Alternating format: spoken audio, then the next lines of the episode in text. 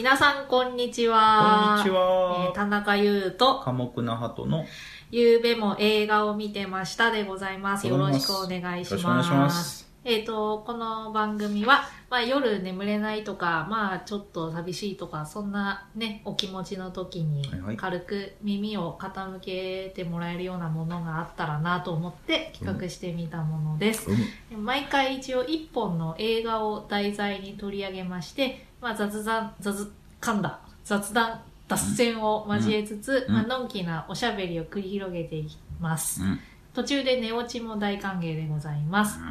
でね、お話にこれから入ります前に、まあ、この番組を楽しんでいただくための注意点を一応いくつか言っておきたいことがありまして、それをここでお話ししておきます。お願いします。全部で3つございます。三つもあるか。うん、まず一つ目。はい。原則的に私田中優はテーマとなる映画作品を鑑賞済みなんですけど、うん。対談相手のハトさんは一回も見てません。ですね。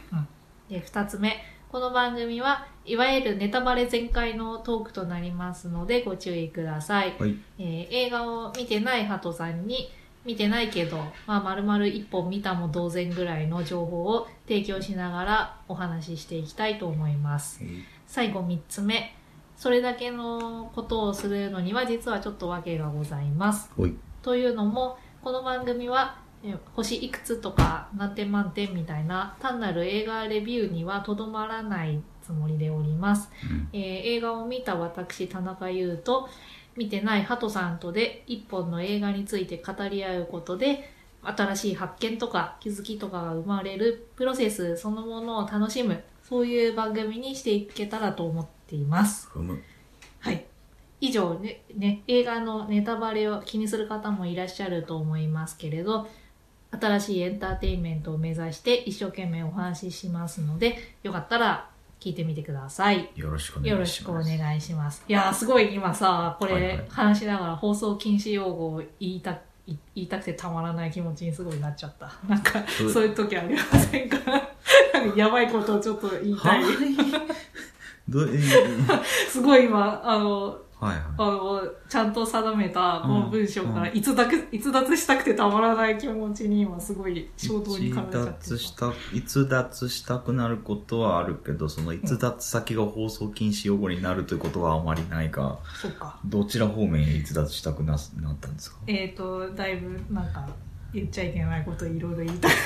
なんか、し下ネタってこと？そうなんか、あ下ネタってじゃなくて、じゃなくて？おげお下劣系のお下劣系の言葉すごい無駄に言いたくなった。なんかまあこういう衝動に駆られることあるんだな。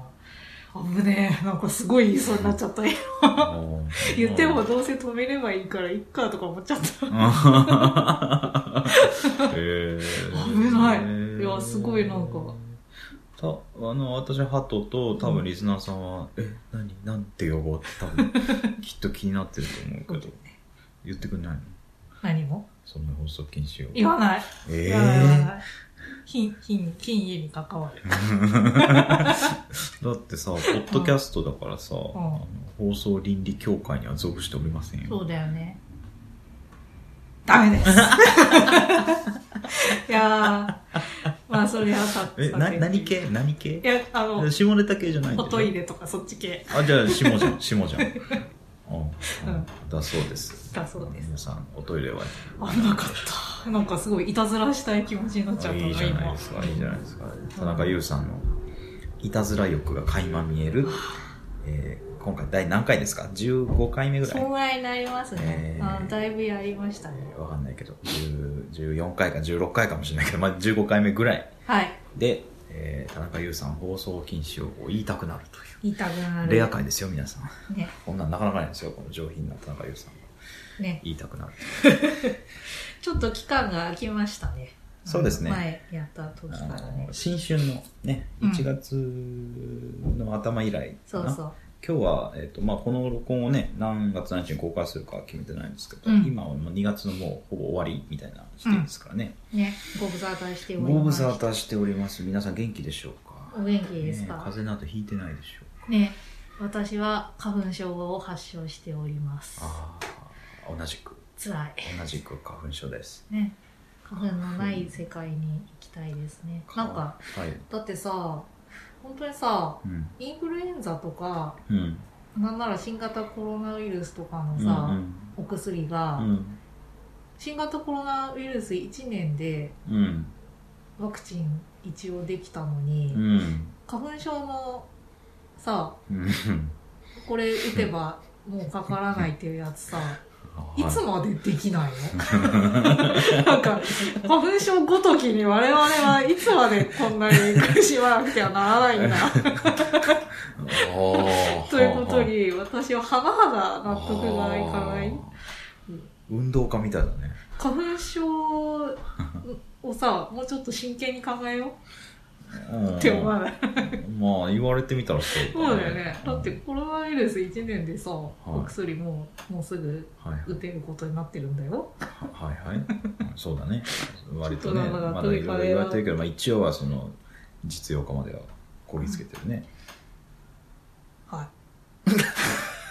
急に興味がない。終わり？もうもうちょっとなんかあんのかと思ったんだけど ちょっと今日は気まぐれな、散漫な感じになってますね。まあちょっと、あの、花粉症には不満ですね、うん私はこれ。もまた花粉症の症状ですかねそうかもね。散漫になるっていう、あの、いろいろなことが面倒くさくなってくる。お薬は？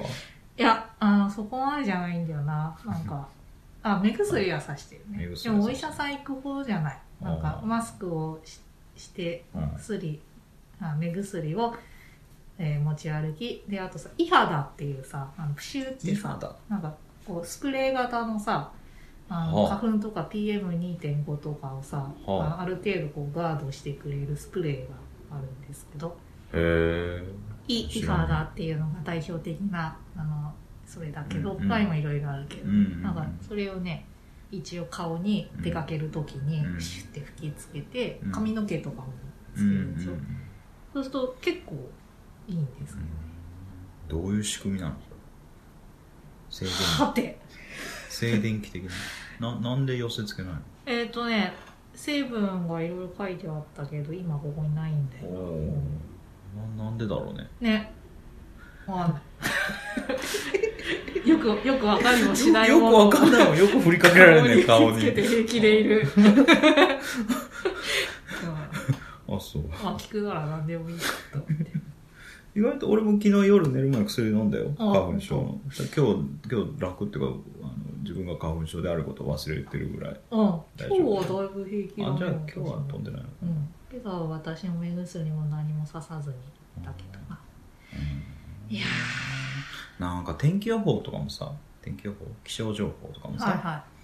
なんか最近言うこと増えてきて大変そうだなって思うねああなるほど。前まで晴れか曇りかとさなんか降水確率あその最近花粉情報もさ言うしさうんなんかお洗濯情報とかも言うしさそうん。れでそのついでについでかは分かんないけどその前後に大体コロナの死亡、うん。あの死亡者数じゃねえや罹患数んコロナかかった人なんか お知らせする数値がすげえ増えてきてるよね。そうだね。もう方々に気使わないうん、と3ヶ月予報とかさ桜前線とかなんかもうちょっと絞った方が もう多分あと20年ぐらいしたらさもう 気象予報データのさ何個数字言わなきゃいけないのっていう。そうだねもうなってるよ天気お姉さんとかコンビニみたいになっちゃうね、うん。いろんなことを一人で言う。わなきゃいけないんで街を歩けば昨日のこのエリアの交通事故死亡者数とかうん。交番の前に書いてあるでしょ、あれも多分もうちょっとコロナも落ち着いてきたらさ昨日の3密指数とかさ多分出るんじゃないかな。そうだね。ああいうので表示してくれれば。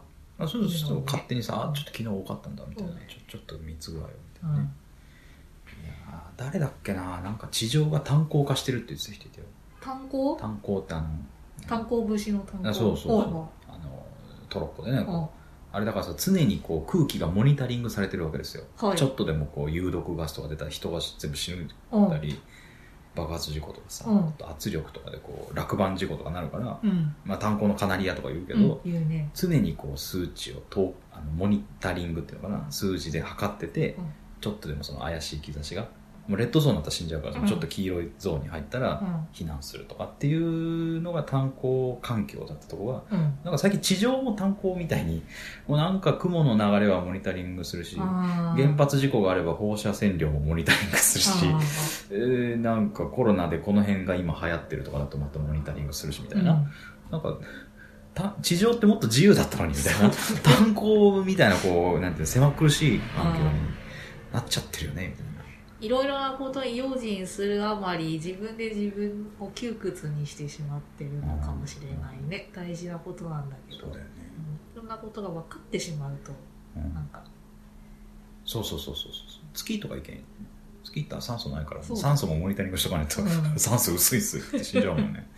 いやーモニタリング社会ですよ。辛いっす。モニタリング社会とこの時代を名付けた鳩は。あげよモニタリング社会。う、うん、そういうのに押しつされるとやがて放送禁止用語をなんか急に言いたくなる感じになっちゃうわけです。そうだね。うん。花粉のせいで。いそうですね。ろいろ意識が散漫に。ただねあのね どうしたの？変な変な話になってきえたあそう。ただそうやってねモニタリングされてる数値とかさ、花粉とか惑わされずにさそう2時間ぐらい一つの物語に集中できるっていうのはさうん。大事な文化だよね、そうだよね。うん。集中しよそうだよ。今日はなんていう映画ですか？うはいうまい。うまい導入だ。ありがとうございます。今思いついたんだけど。そうだねじゃあちょっと今日のあれにあれじゃないやえっ、とあれえっ、と映画にね入ろうか。3万だ意識が3万あのゆうべは映画も見てましたってね。映画を見てました。一つの映画を取り上げまして私寡黙な鳩とこの横にいる田中優さんが紹介していくという、はい、えー番組コンテンツこの後まあ90分か120分ぐらい喋りますが、えーはい映画一つ取り上げますんでタイトルそろそろ教えてもらえますか、はい、今日取り上げますのは渡辺良平監督脚本作品「え哀愁シンデレラ」という映画でございます。えっ、と、うん。日本の映画ですね。うん。じゃあちょっとストーリーを軽く紹介しよううん。かな哀愁シンデレラ、うん、哀愁哀は愁悲しいに憂いと書く哀愁で、はい。シンデレラはひらがなでシンデレラと書シンきます。デレラってあのもうこの後聞きゃいいのかもしれないけどその、うん例のあの ガラスの靴のシンデレラですか、うん、そうだよあ。そういうこといや一瞬さ聞いた時死んでらーみたいななんか哀愁死ん死んでる人でもいいのかなってひらがなだけにな。あひらがななんかいろいろ想像しちゃう。でもあれですかそのあのいわゆるガラスの靴のシンデレラう ん、のことで哀愁シンデレラそうです。渡部渡辺、渡辺渡辺さんで。渡部って普通読む、あの渡部で渡辺って読ませるあそうなんですね、あうんあそれが今日タイトルはいと。監督ですねそうです。はいじゃあ、ストーリーです。えっとですね、主人公は、えっ、と、児童相談所で働いている小春という女性です。えーあ彼女は自転車屋さんを営んでいる実家でですね、お父さんと妹さんとおじいちゃんの4人で仲良く暮らしておりますが、えーある日ですね、怒涛の不幸に襲われまして、一夜にして全てを失うという経験をいたします。具体的には、えー、とおじいちゃんがまず脳卒中みたいな病気で倒れます。うん。で救急車呼ぶより車で行った方が早いみたいな話になって、えーお父さんが車運転しておじいちゃん連れてくんだけどその時ビール飲んでて飲酒運転ででちょっと警察のお世話になります。うん。で慌てて家を出てくる時に、えー火の不始末で、えーはい。おじいちゃんを病院に運ぶ間に家が燃えます、うん。えーで疲れ切って、えーじゃあ家燃えちゃったから、えーあの彼氏の家にねうん。泊めてもらおうかなと思って彼氏の家行ったら、はい。彼氏が、えー浮気してた、うん。うん。えーいろいろな不幸に見舞われ全部ます全部のせだ全部のせでございます。お母ちゃんいないんだ。お母ちゃんですよね。ん？おばあちゃん？あ小春がお母ちゃんなんだ。小春は長女ですね。あそうでしょ。今だって父妹祖父うん。と小春の4人でって言わなかっそう。えっ、とそう。おお母さんね。そう。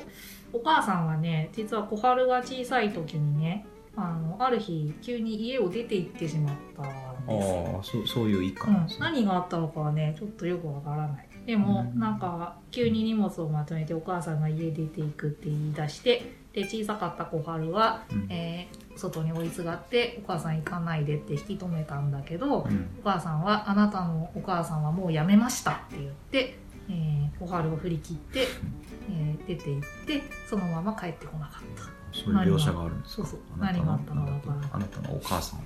そ辞めました。うあなたのお母さんは辞めました。あそうですか、そういうこともあるかもしれない、うん。あで全部載せ不幸があったと。そうそうで い。ろいろあった小春ですが、まあはい。そんなこんなではい。失礼人生を諦めかけました時に、えーひょんなことで出会ったのが、まあ、幼い一人娘を男で一つで育てているある若いお医者さんの大悟という人でした。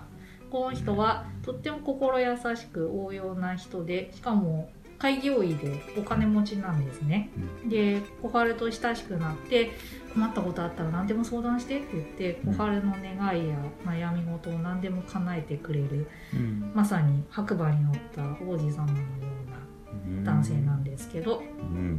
で間もなく小春は大悟のプロポーズを受け入れて結婚することになりで不幸のどん底から一気に幸せの頂点へと駆け上がっていくかに見えたのですが、まあその先にいろいろ想像もしなかった出来事が待ち構えておりましてというような話ですね。うん。ストーリーですね。この映画の大大まかなっていうか。はい。うんなるまあシンデレラストーリーですよね。まさにね。ほどああそういうことか、うん。不幸からこうですか、うん。すごい理想的な男性が。現れて、うん。プロポーズされてはい。帰れて、ハッピーっていうそんなお話なんですけどはあね。結構丁寧にその、うん。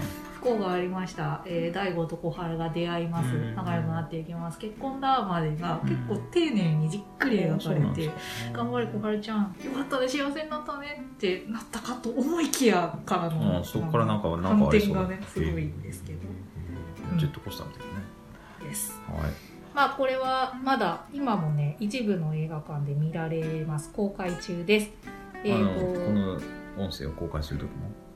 うん多分やってるでしょう。うん結構なロングランですね、え1ヶ月以上になりますでしょう。2021年2月いつ28日時点の今お話をしています、そうですね、はいはいえっ、と日本の映画で、はい。えー監督脚本は渡辺良平さんという人です、はい。えーキャストは小春役を土屋太鳳さん。大悟を田中圭さん。であ。大悟が前の奥さんとの間にあのできた、えー一人娘を育ててるんですけどこの娘が光という女の子でしてえー小学校1年生ぐらいです。が、えっ、とねなんかココココちゃんっていう子がその光役を演じてるんですけどなんかあ。インスタグラマーらしいですよ。に世界最年少の光が？ココちゃんっていうこの光を演じてる女の子が。えーっとそのなんだっけ白馬の王子様大悟の連れてた娘。だから小春ちゃんとの間の子じゃないわけか。そうそう医者の開業医の大悟の連れ子の娘の名前が光ちゃんで、うん。光ちゃんを演じてるのが世界最年少のインスタグラマーコ、コ。コちゃんって言うんだって。へえ。なんか。インスタグラマーなのに演技できるんだね、演技初体験なんだって、インスタグラマーだから演技できるのか知らんけど。知らんけど。いやいや一瞬さほらやっぱインスタグラムっていうとやっぱ写真のイメージあるけど、うん。で一瞬なんでかなって思ったけどでも写真に撮られるとか動画に撮られるってことはやっぱりカメラの向こうを意識するってことだから、まあね。できないこともないのかななんて思いながら。まあでも小学校1年生なのかは知らんけどひかりちゃんは小学校1年生だろうから、うん。えーそれぐらいに見える幼い子が映画の演技に出るなんてすごいですね。そうですね、まあ、この小春大悟光の3人の、えーうん。家族の物語ですね主にね、うん。でなんかねこの「哀愁シンデレラ」っていうのはね、うん。あのえっ、とねなんか次世代のクリエイターを発掘しようみたいなコンペティションがあの開催されてて TSUTAYA クリエイターズプログラムっていうコンペなんですけど、うんそそれ哀愁シンデレラの物語の外の話、そうあーごめん外つうかプロダクそのそのうん。その映画の中の話じゃなくて、うんそうそうそうあごめんごめん。はい。ツタでヤなんか「ツタヤクリエイターズプログラム」っていうそのコンペで、はえー、と2016年にグランプリになった脚本なんだってこれ「あ哀愁シンデレラ。あーそうなんだ、うん。でそれをあのその脚本を書いた渡辺良平さん自身が監督してはいはい。映画化したんだって、うん。でなんか土屋太鳳さんがねこの映画のね小春役をね演じてくださいってねオファーされたんだけど、うん。台本読んでうん。どうしても納得がいかなくって3回ぐらい断ったんだって。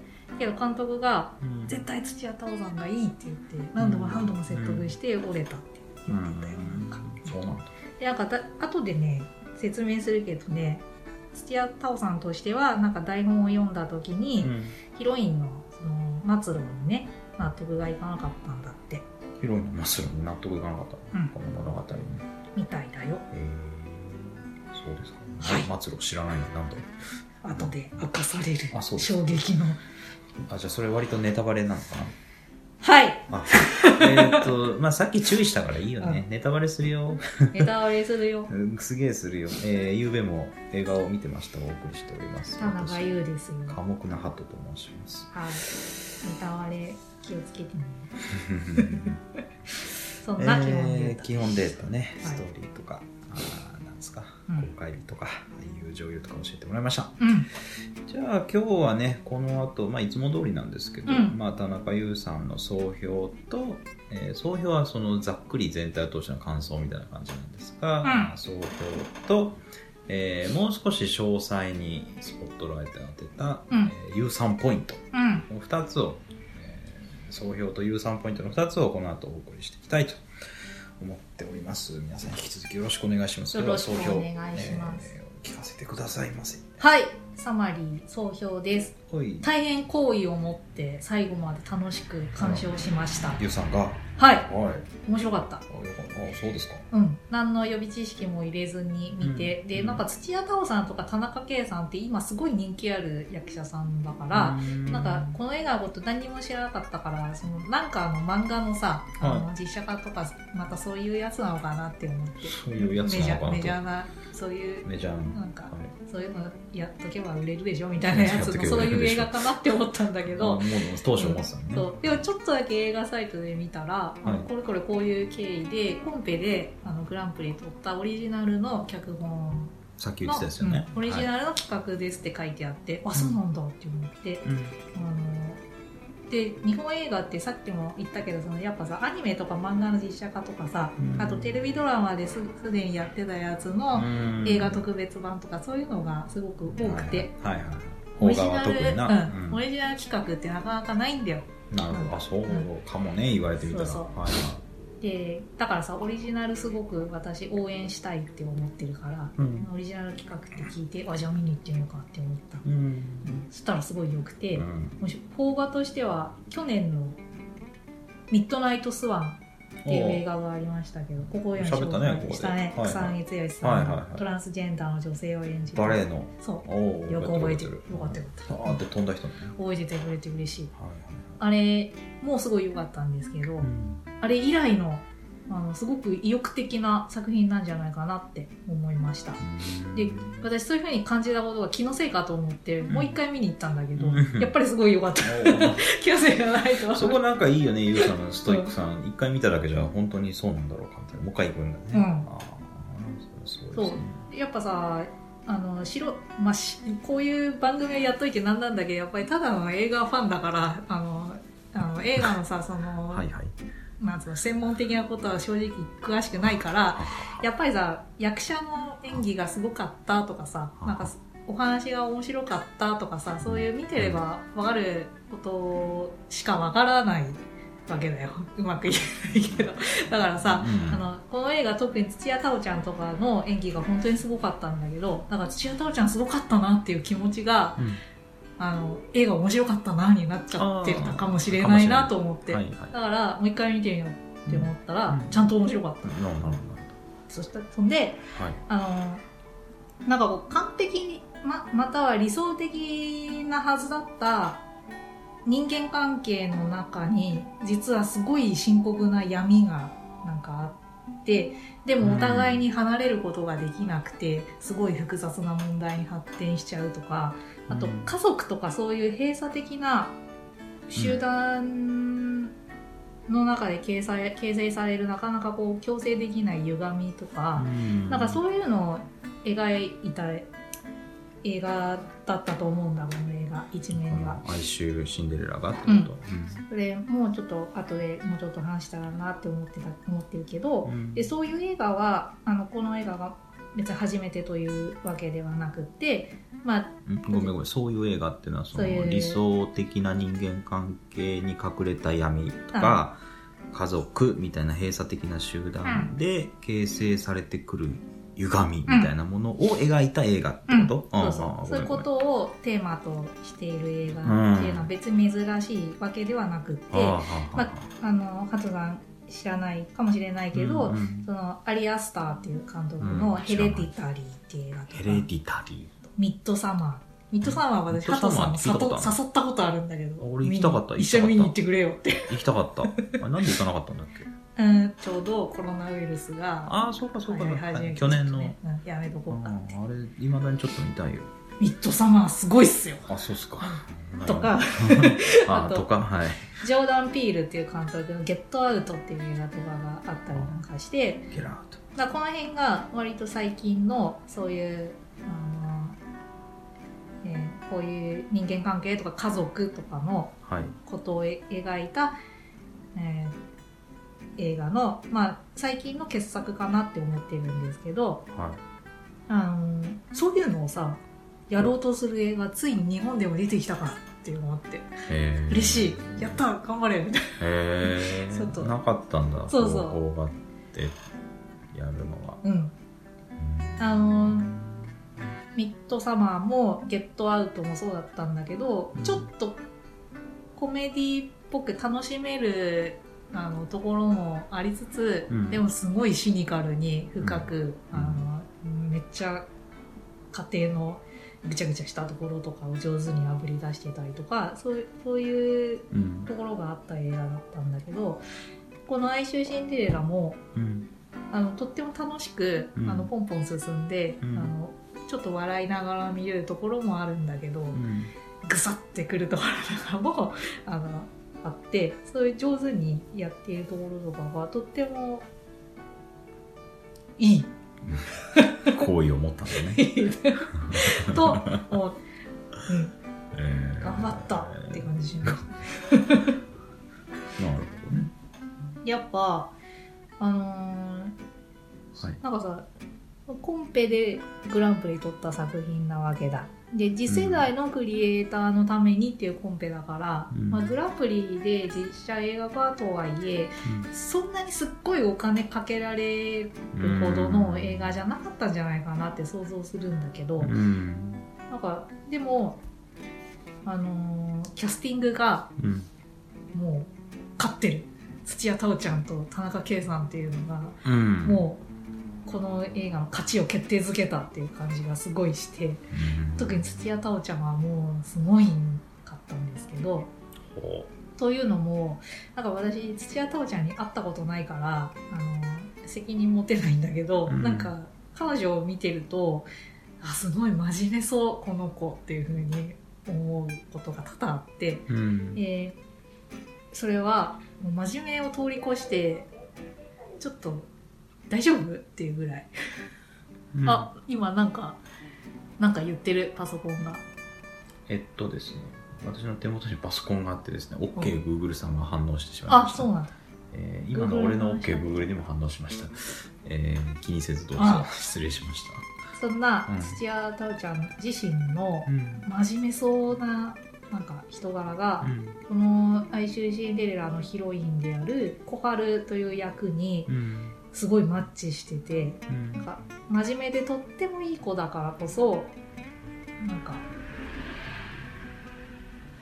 一回思い詰めると、うん。あのギューってそっちの方行っちゃって、うん。あの帰ってこれなくなっちゃう感じとか、うん。やや危ういところとかがもううん本当にすっごく上手にあの彼女を表現できていてよかったなと思います。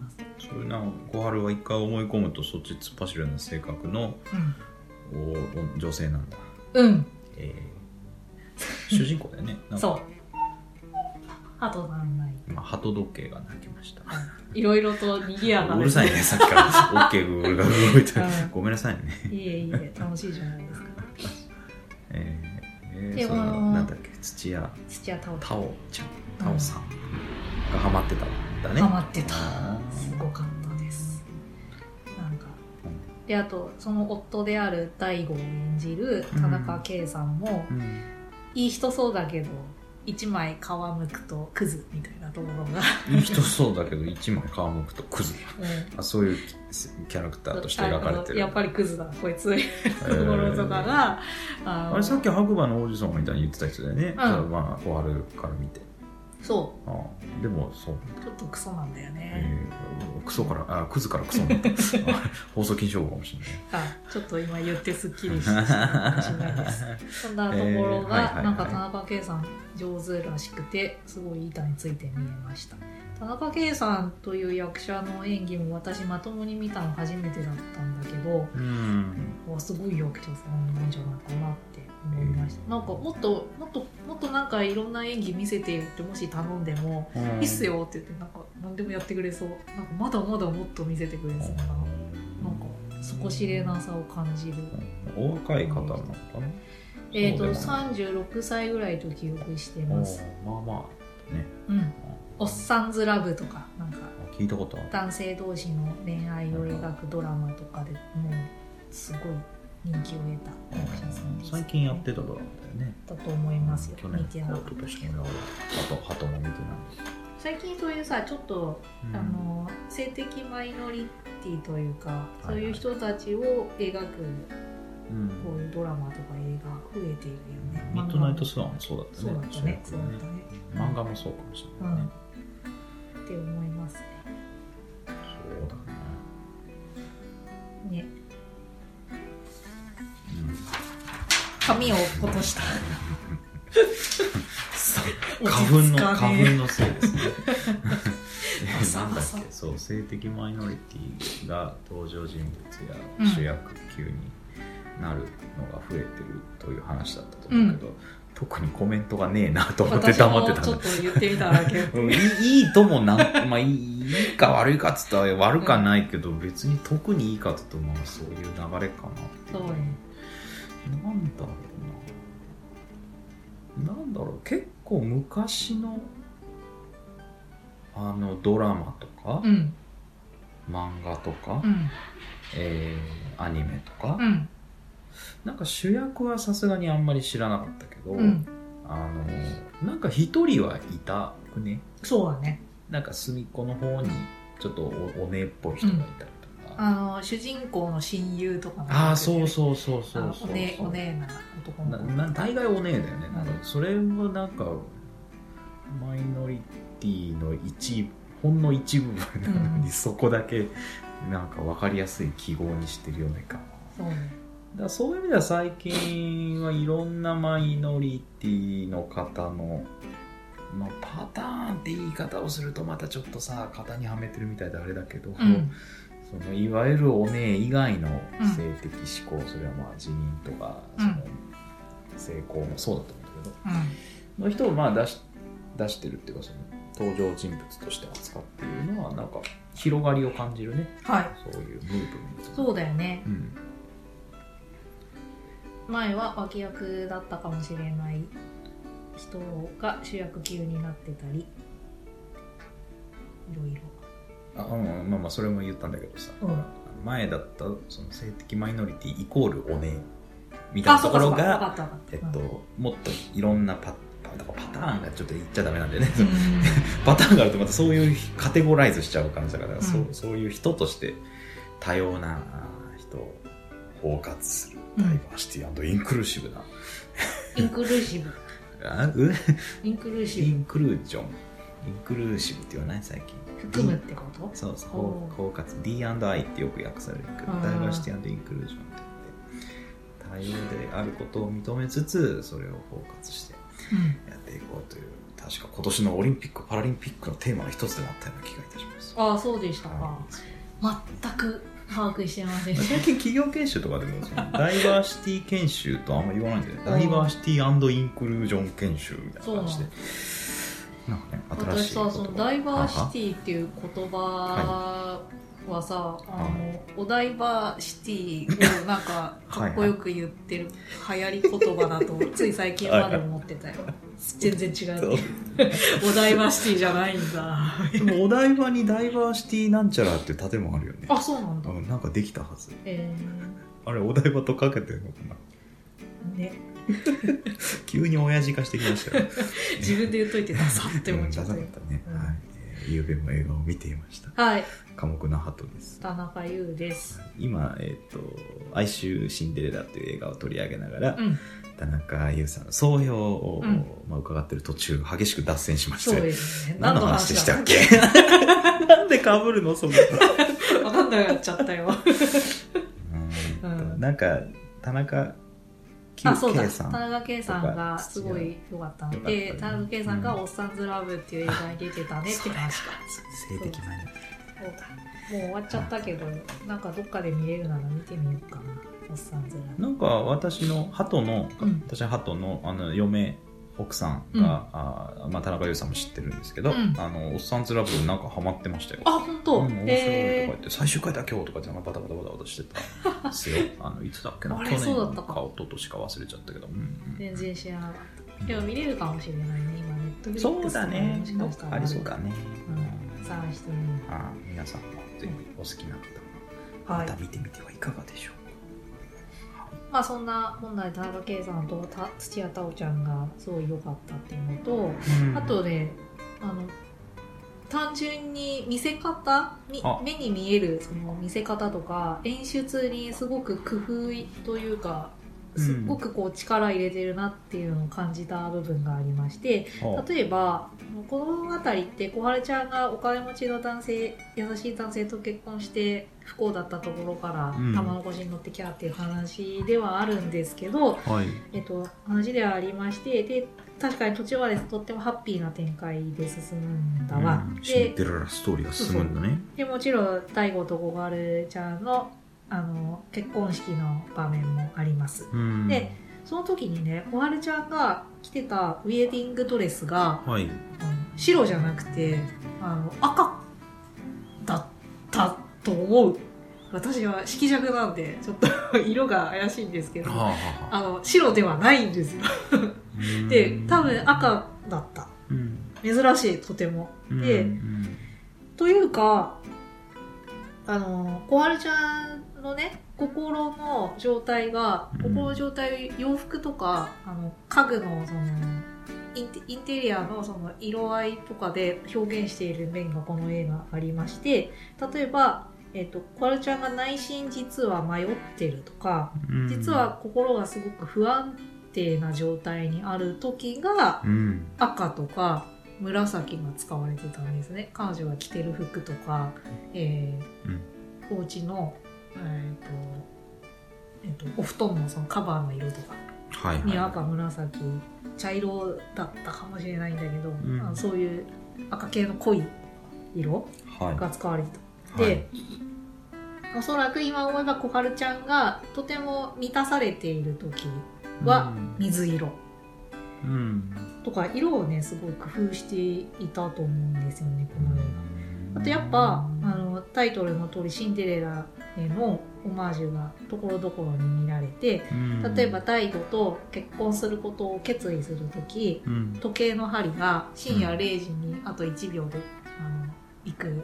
あ深夜0時直前だったりするんですね。あそれは多分あの0時になるとシンデレラの魔法解けちゃうじゃない、はい。あの物語、はい。だから魔法が解ける前にあの、えー、と結婚を決意しようみたいな感じのことなんだろうけど。うん。とかあとね。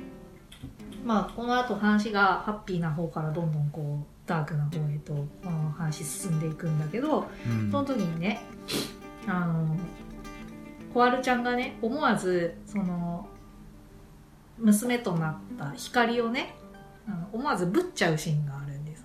ほっぺたをバチンって。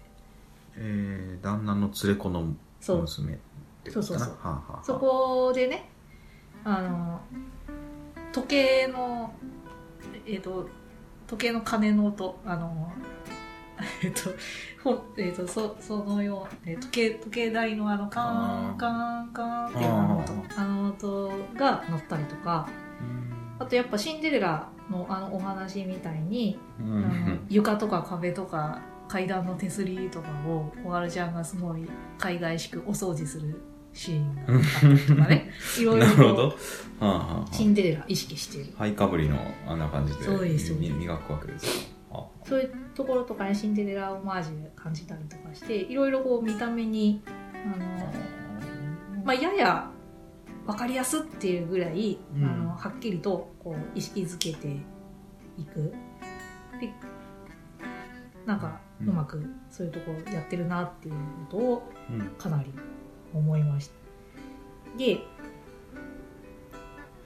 ー、とね何がはあここまでが一応サマリーのつもりなんですけどい。はでここから先が私がすごいあの話したいこと 突入していいですか？い。まあね、このレビューも映画を見てましたというコンテンツは一応総評と、総評っていうのはざっくりしたユウさんの感想ですけど、そこからすごくマニアックなユウさんがもう個人的にここってスポット当てられたポイント。を、うん。一応分けてはいるんだけど、うん。まあ、シームレスになんかその先行くんだね。うん。行こう。どうしたの？私がはい。この映画を見ててすごく思ったことがある。ではそれはえっ、ー、とやっぱねあのー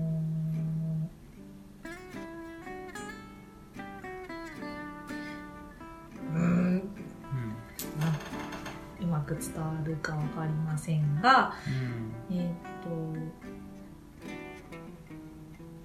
何を言おうとしたか忘れちゃったんだけど ああのね、まあ、この通り小春はお金持ちの大悟と結婚して幸せな家庭をゲットしたかに見えました。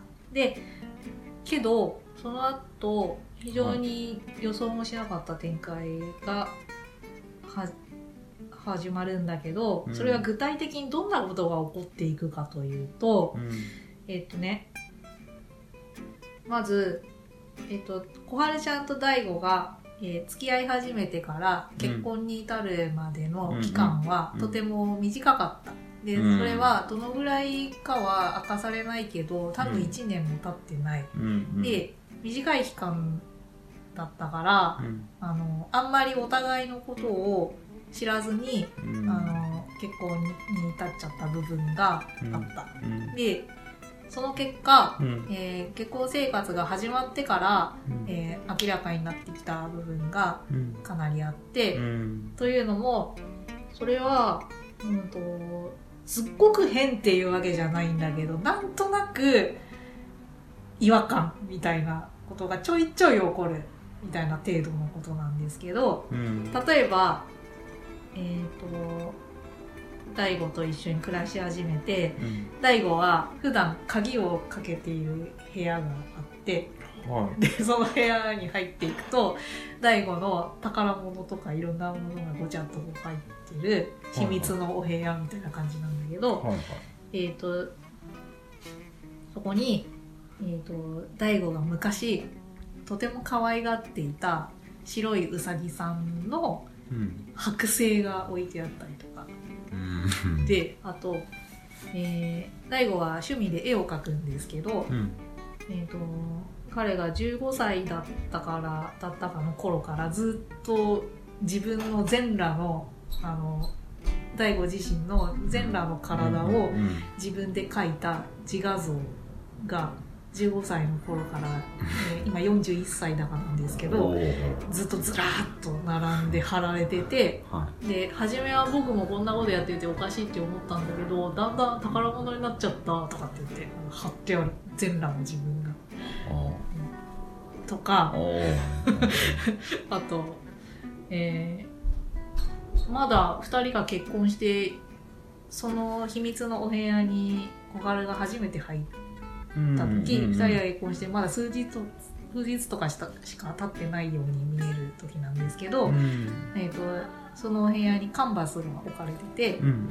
書き途中の絵がそこに書いてある、はいはいそれはもうかなり完成間近のうん大悟と小春と光が3人なんか笑顔であの、うん立ってる肖像があもう完成間近なの結構。いつから描いてたのみたいな,、うん。なんかとかとか、うんうんなんか別にえそんなの絶対おかしいっていうレベルじゃないけどはい。なんか変みたいな。なんとなくうんみたいなうん。なんかところとか、うんあと光が、えー、大悟の連れ子である、えー小学校1年生ぐらいの娘ですけど、うん。光ちゃんがなんか小学校で、えー毎朝小春が丁寧に作ったお弁当を持って学校に出かけていく。で帰ってくるとちゃんとお弁当箱空になってる、うん。美味しかったっていう。けどあの実はひかりちゃん、うん、とどっかでお弁当箱の中身を捨てててでうん。お昼ご飯の時間になると、うん。お母さんがお弁当作ってくれないって言って泣くんだって。うん。とかっていうことが明らかになったり、うん。あと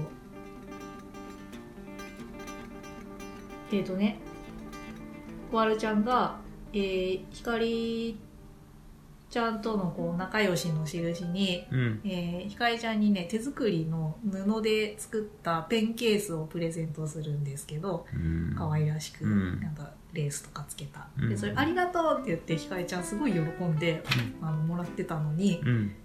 それがある日トイレに流されてトイレ詰まって見つかったりとか、うん。吸ってたらしいどうやらみたいな、うん。なんかそあとひかりちゃんのこう赤ちゃん帰りがひどかったりとか、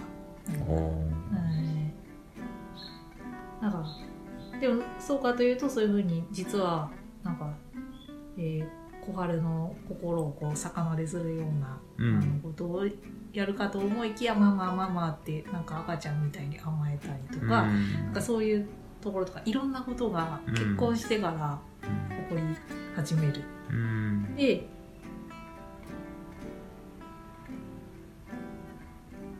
でさあとねあのー、ひかりちゃんね実はクラスに好きな男の子がいるんですよ、うん。で彼女でもその男の子はひかりちゃんのことどうも興味がない。うん。でクラスのもっと他の可愛い女の子に夢中になっていて、うん。ひかりちゃんが内心あの焼きもちや焼いていることにも気づかずに、うん。その好きな女の子とイチャイチャしていると。うんでひかりちゃんは自分の方に振り向いてほしくて、うん。あのその男の子に意地悪されたとか、うん。あのその男の子にペンケース取られたって嘘ついて、うん。で謝罪に来させたりとか。でその男の子はあの盗盗んでないし、うん。あの意地悪もしてないから、うん。俺やってないって言い張るんだけど、うん。でもなんか親はもう場を収めたいから、無理やり謝らせてまあしょうがないじゃあ分かりましたって言って収束したりするんだけどうん。なんか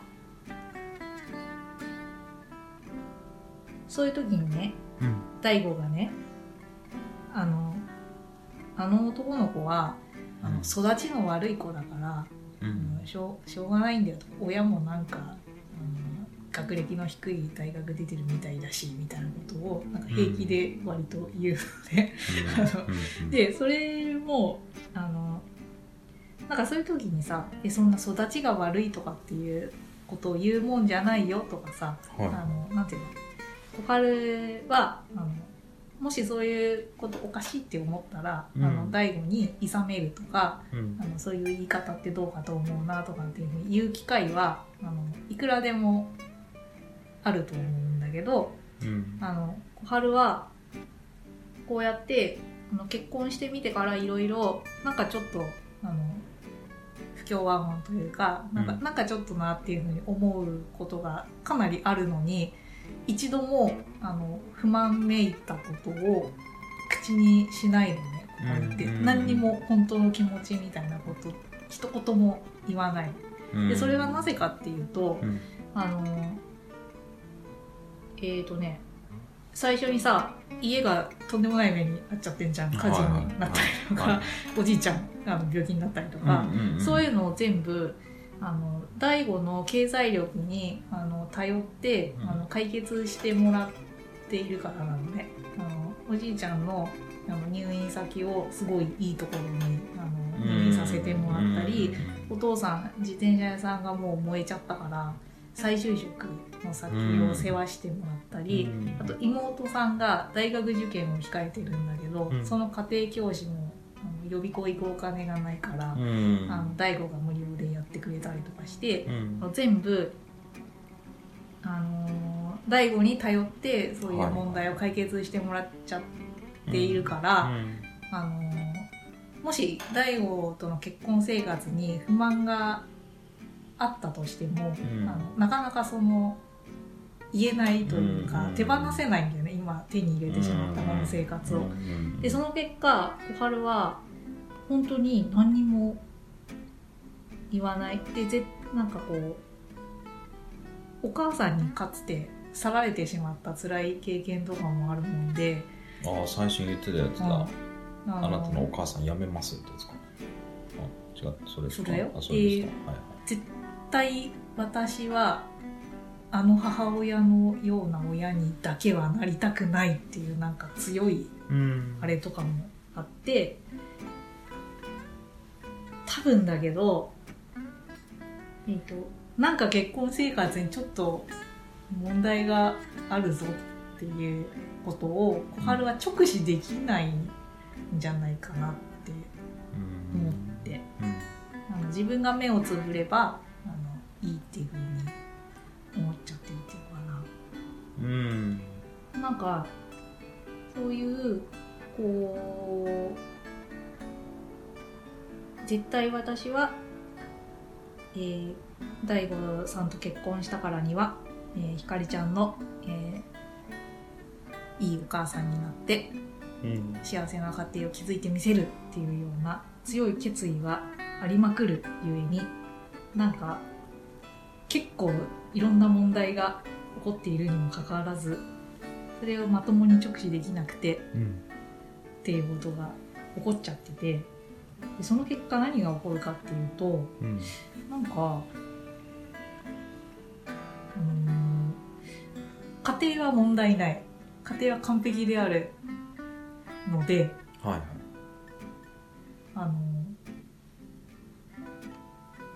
家庭は問題ないんだけどなんかあの大悟と小春の小春の間で共通のなんか外部になんかこうあいつが悪いみたいなあいつが問題だみたいな共通の敵をなんか作り上げてうん。その敵を排除することによってうん。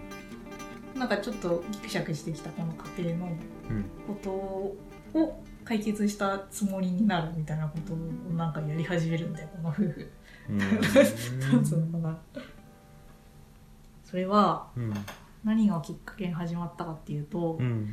えっとねひかりちゃん好きな男の子がいるって言ったじゃんクラスに。であのさでもその子はひかりちゃん好きじゃなくって他になんかいる。うん。でこの2人がなんか学校に居残って2人だけでお勉強をなんかしようとしてるところを見てしまってうん。でえっとねその恋敵のその女の子を、うん。あの窓から突き落としてあの殺しちゃうんだよねひかりちゃん。ドーンって。なんかお他のお激しいね。急に。うん急急に殺人が。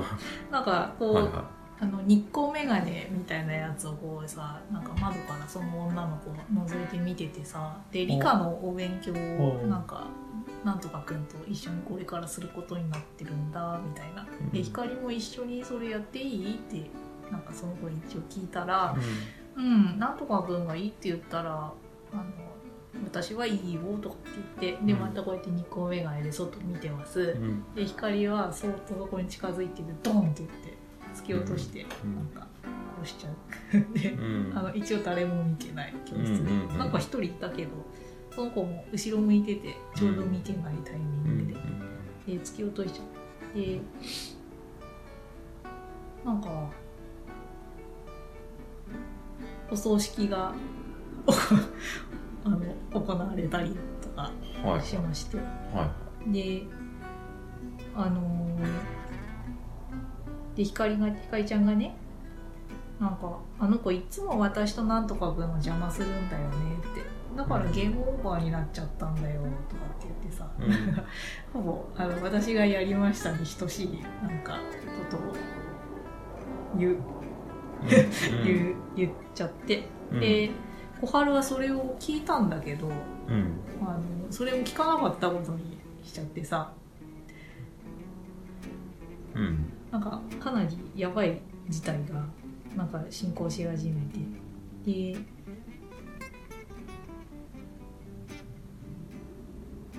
あのそれでねえっとねなんかねそのひかりちゃんが好きだった男の子が何らかのなんか手段でなんかあの子を殺したのはひかりちゃんだっていうことをなんか見抜くんだけど ちょっと話がだいぶややこしくなって男の子が。そうそうそう。好きだ。好きだ。ひかりちゃんが好きな男の子がな？俺見たんだって言ってたかな。俺見たよ。俺見たんだよ。あの子のこと突き落としたの光だよって。うん。なんか言うんだよねうんな？なんな何のきっかけだったっけ？なちょっと忘れちゃったけど。うん。なんかそれでなんかさっきから私ばっかり話しちゃってすごい申し訳ないんですけどあのーうんちょっと待ってよ。多分今有酸ポイントをね。いやいいんですよ、う。んななんか気になってるから多分その話がすごく出てくるんだと思うんだただ、うん。その何がどう気になっているかを別にユウさんに事前にまとめとけとは決して思ってなくてでもうん何か気になったからそれが出てきててそのユウさんこの映画の見どころではないと思うんですよリスナーの皆さん。あのユウさんがそう。何かこう目に留まった気に留まったことがあってのこのそのシーンとかそだと思うんだ。うなんかだいぶ私ダラダラ喋っちゃったから何が言いたかったことだったかあの、うんえー見ええー見えにくくしてしまったかもしれないんだけど、うんうん。私がすごい指摘したいのはやっぱすごい重大なことが家庭の中で起こっているんだけど、あの小春も大悟も、うん。あの家庭はあの絶対何の問題もない聖域としてはい。あの置いときたいうんわけです、家庭はアンタッチャブうん。ルでだから家庭にすごい問題があったとしてもあのそこは直視できない。でだけどなんかすとても解決しなければならない、はい。あのなんかがあることは分かっててだからどうするかっていうと家庭じゃない別のところにあの敵みたいなものをあのお互いに設定してはい。でそれを排除することによって、うん。あもんなんか問題とかうん。なんかよよくないことを解決したみたいな風にはいはいはい。してるよね、この二人っていうことをなんか言いたくて私。もう知ってるんじゃないかなうんでうん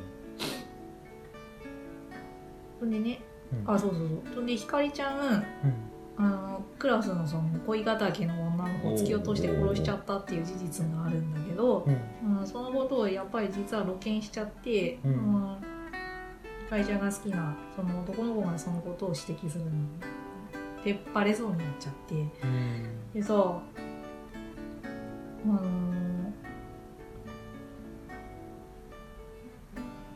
えーとえーと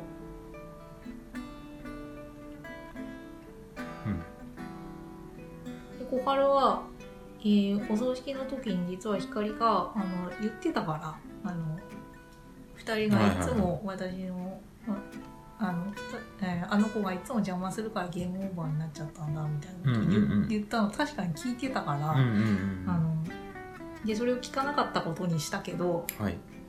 記憶には残ってる。でそれを、えークラスメートのその男の子が「殺したの光だよ」って言ったもんだから、はい。あの記憶がバンって蘇っちゃってはいはい。みたいな時があるんだけどやっぱりそのうん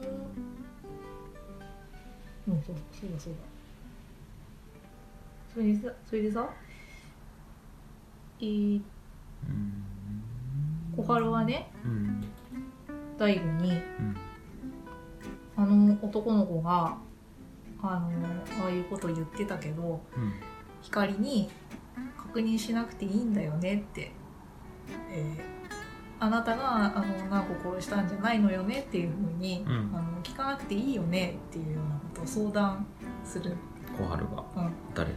大大悟に。悟でそこで何のやり取りが交わされたのかわからないんだけど2人が一応家帰ってきて光にやっぱり一応聞くんだよ。あの念のためだけど、はい。あのお前あの女の子を殺したりとかまさかしてないよねってなんか聞いたら、あの光があえっと暴れ出しちゃって家の中で。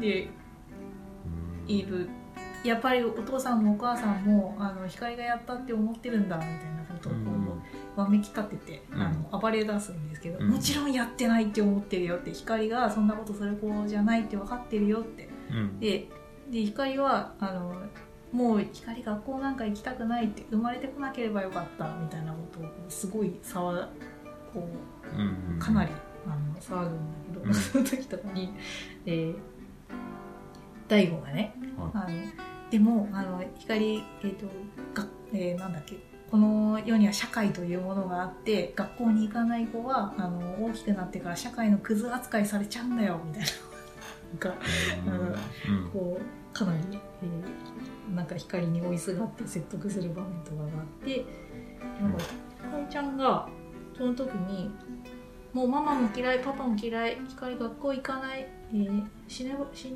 光なんて死ねばいいんだ」みたいなことをなんか言うんですけどなんかそそれで最後にえっ、と光は光が好きなのはえー、とパパとママなのにみたいなことをぽつりとなんかつぶやくうんシーンがあって、でそうすると大悟がどうするかっていうと秘密の部屋にいっぱい詰めてあった自分の宝物とかうん。なんか自画像とかうさぎさんの剥製とかを、うん。あの全部あのこう急に外に出て燃やし始めて、うん。こんなものいらないと。で俺が大事なのは光だけだと。なんか光のためなら俺は何だってできるみたいなうん。ことを言い始めてなんか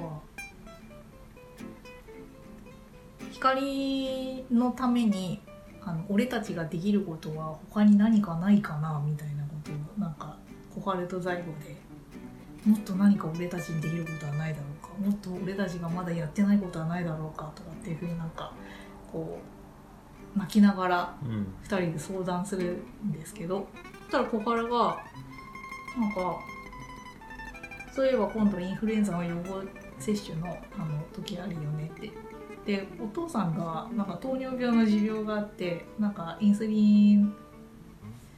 うん。いやーだいぶうまく話せてないんですけど、うん。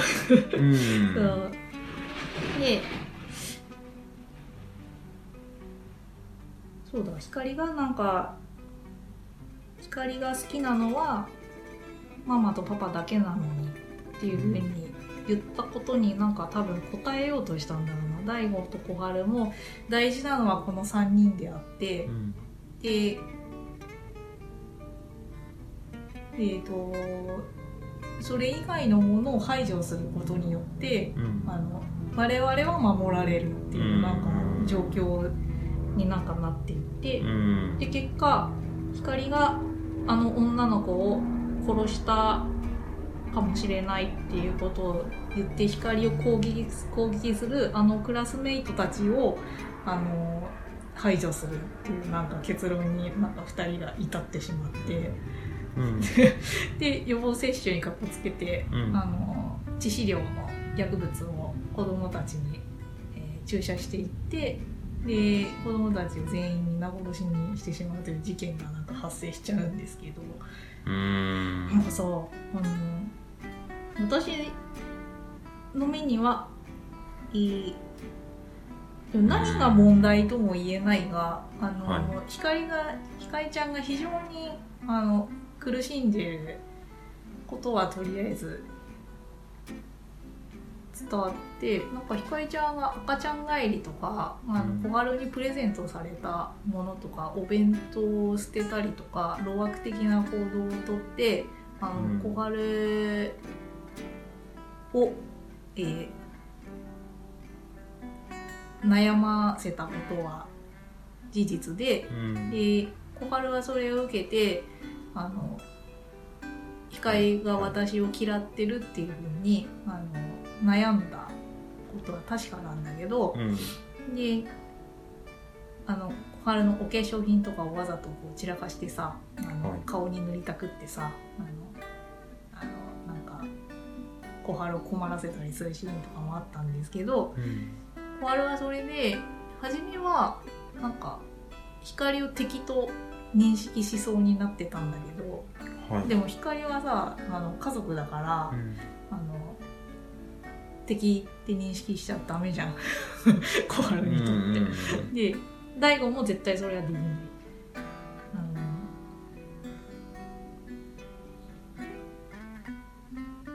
なんか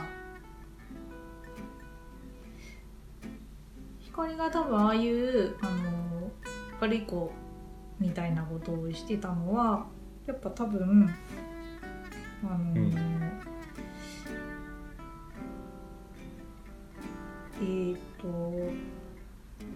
やっぱ義理の義理のお母さんっていうかその小春という新しいママをあの迎えたことによる、うんまあ、彼女のストレスの活動だったのかもしれないしあと、うん。まあ、子供なりにままならぬあの恋恋がうまくいかないっていうそのストレスのこととかなんかそれを彼女なりに発散した結果に過ぎなかったのであって別に光はただあの子供 ただの子供だったっていうなんかそれだけのことだと思うんだけどなんかうん。もうさ小原にとって最初の敵はやっぱあの自分のことをママとして受け入れてくれない光になりそうだった。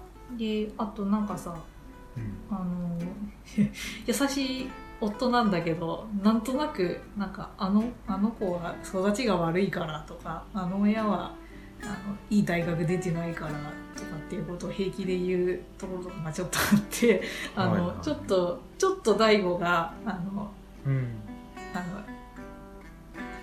いいいい夫なんだけどちょっとなんかあの歪んでるみたいなところがあったために、小原にとってなんか初めまず光が敵になりそうになってその後ちょっと大悟が敵になりそうになってたんだけどはい。でもやっぱあのいいママでありいい妻でありうん。いい家庭っていうのを小原は絶対捨てたくないからあの排除したくても光と大悟を排除することはできない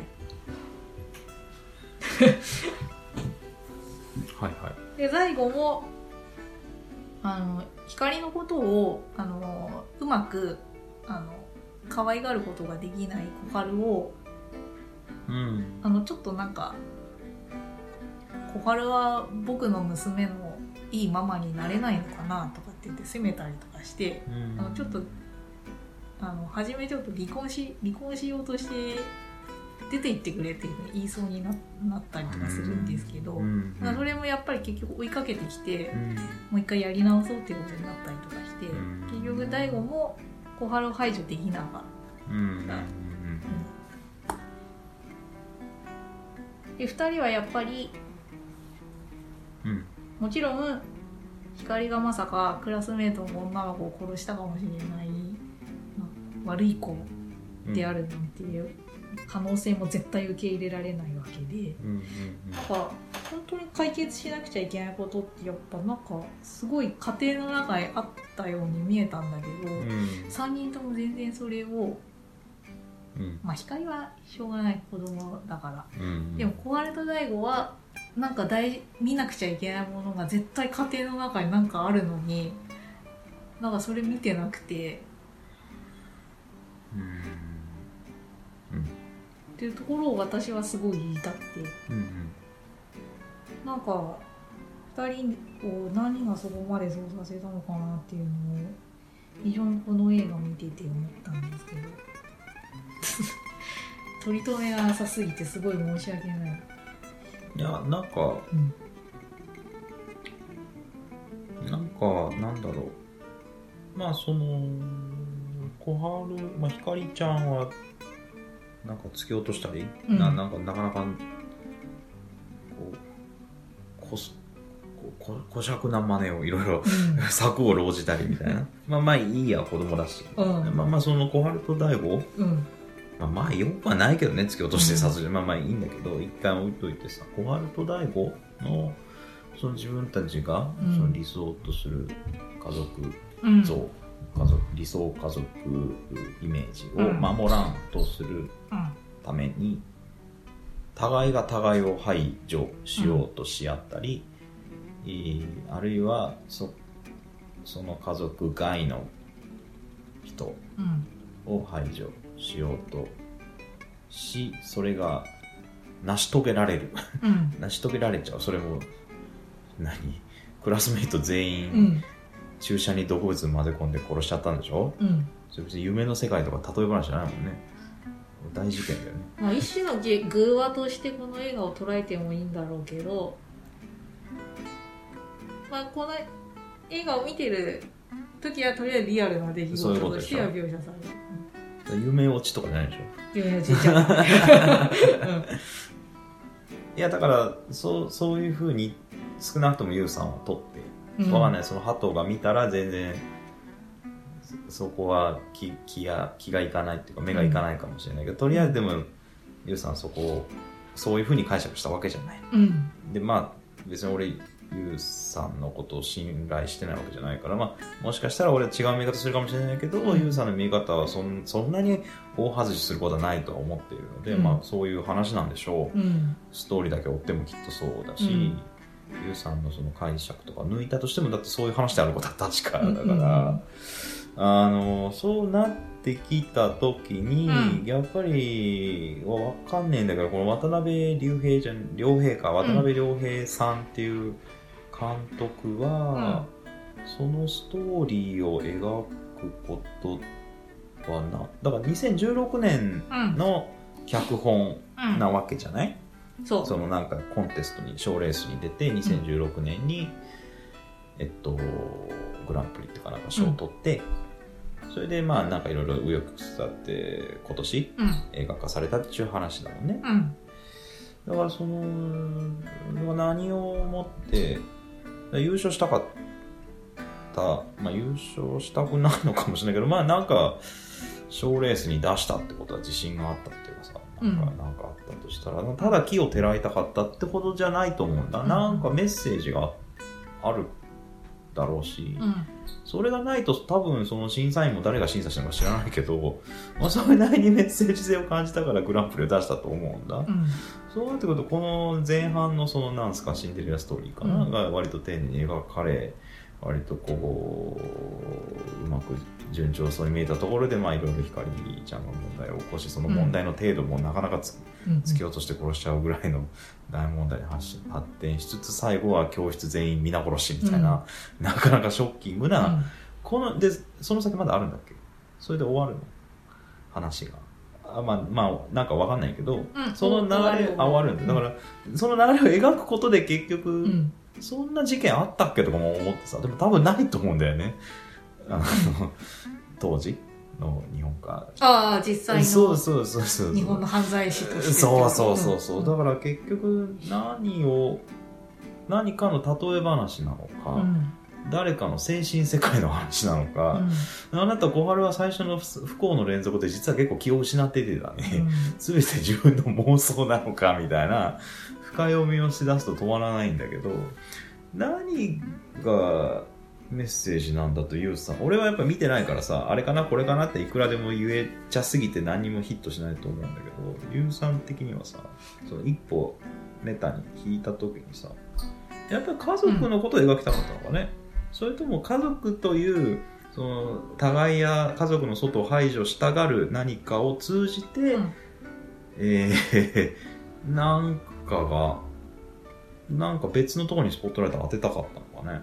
私はそれは2つ思ってて、はい。1つはえっ、とやっぱりこれだけとても進んだ社会になってもどうしてもあの幸せな家庭生活っていうのはこうでなくちゃいけないとか、はいはいあと良き親とはは良き母とははあみたいなことがなんかなんか誰が教えるでもなくなんかそういうのあって、はいはい。社会社会規範とか言うんですかね。そういうのがあって、はいはい。で小春と大悟はあの、うんうん。ここにそれぞれにいろんな事情があってのことなんだろうけどそういうのの理想的なうん。あのこうでなくてはならない的な青写真を持ちすぎてる。でそれはこそれはこの物語の中では小春と大悟だけどうん。やっぱ私たちもあのそういうのをかなりもあの内内面化してしまっているんじゃないかなっていうことを指摘したかったんじゃないか。というのがまず一つ。うん。あとあのすごいなんかダラダラ話しちゃって今回はひたすら申し訳ないと思ってるんだけどその今一生懸命話してきたそのなんかすっごい大事な問題があの明らかに目の前にあるのにでその原因は自分かもしれないのにはい。あのそれを、えー直視できずに、うん。えー、と原因を他者にはい。求めちゃってる。うんこと。をなんか言いたいじゃ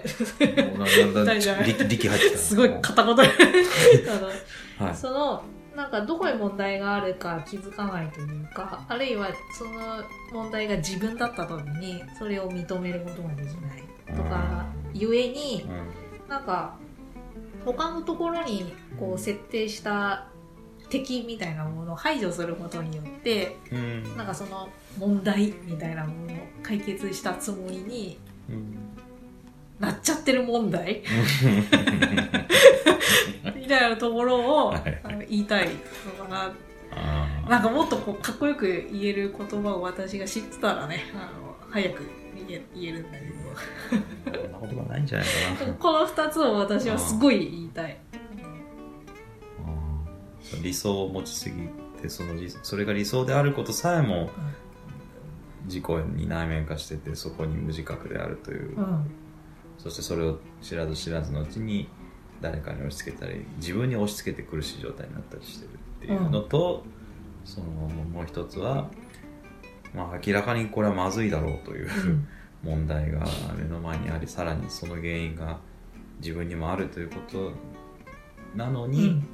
そこから目をそらす、うん。あるいは自分以外のところに原因を無理くり見出してそれを排除しようとすることが、まあ、日常とか世の中の人間関係に多かれ少なかれ、うん。まあ、あるんじゃねえかそう。という警鐘を鳴らしていると。というふうに見えた。まあ、私は。おいい英語だね。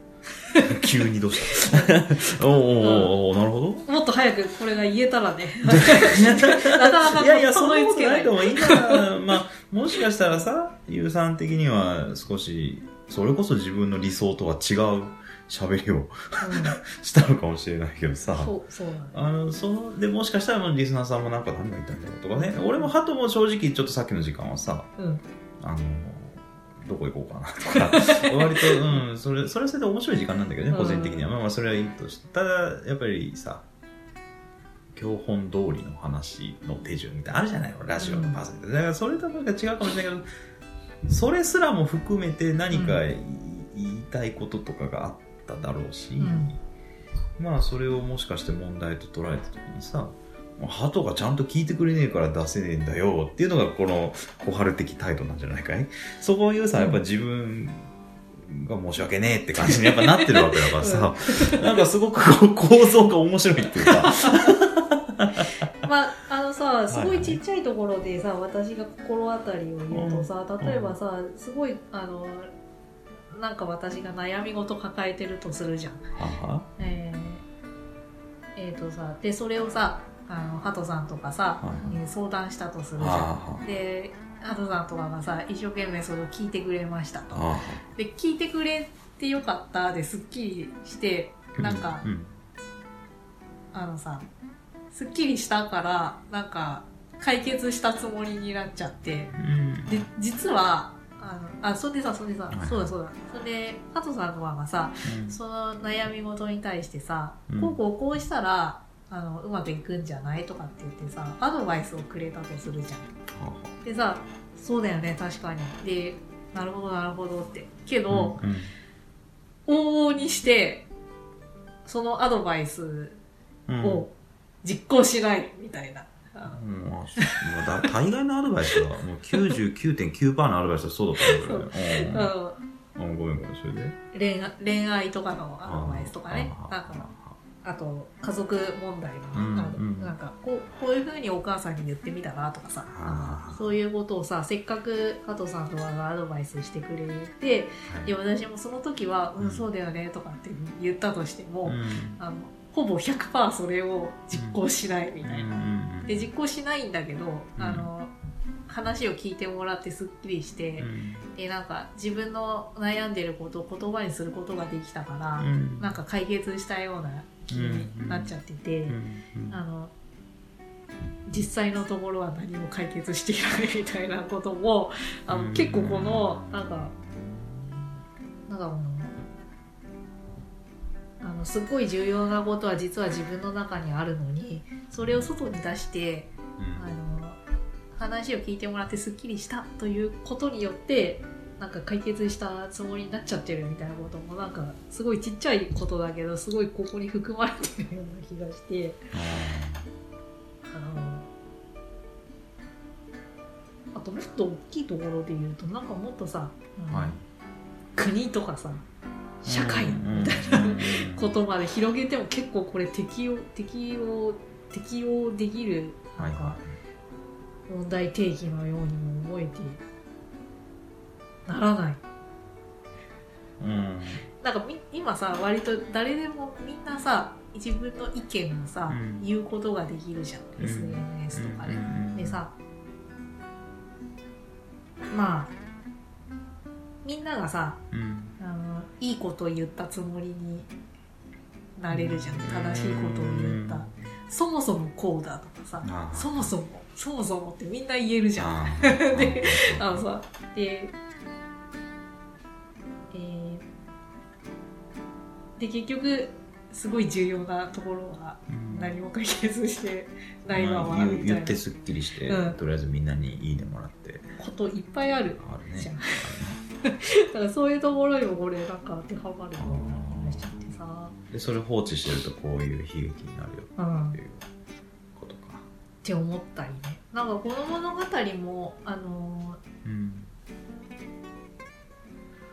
なんか一番見てあげたかったのはなんかひかりちゃんのあの、新しい家族っていうものが始まって、うん。であのそこにもちろん自分もあの小春ママと仲良くやりたいけど、うんでもあの前のママがいたということもあの覚えてるからうまくできなくてみたいな。あと、うん学校であの好きな男の子がいるのにあのその子は振り向いてくれなくてみたいな、うん。そういう彼女の小さな胸のあの悩みっていうのが、彼女なりのその苦しみみたいなものを本当は小春と大悟は見てあげるべきところだったんじゃないかなってただそれだけのことだったんじゃないかなって私はちょっと思ってて。うん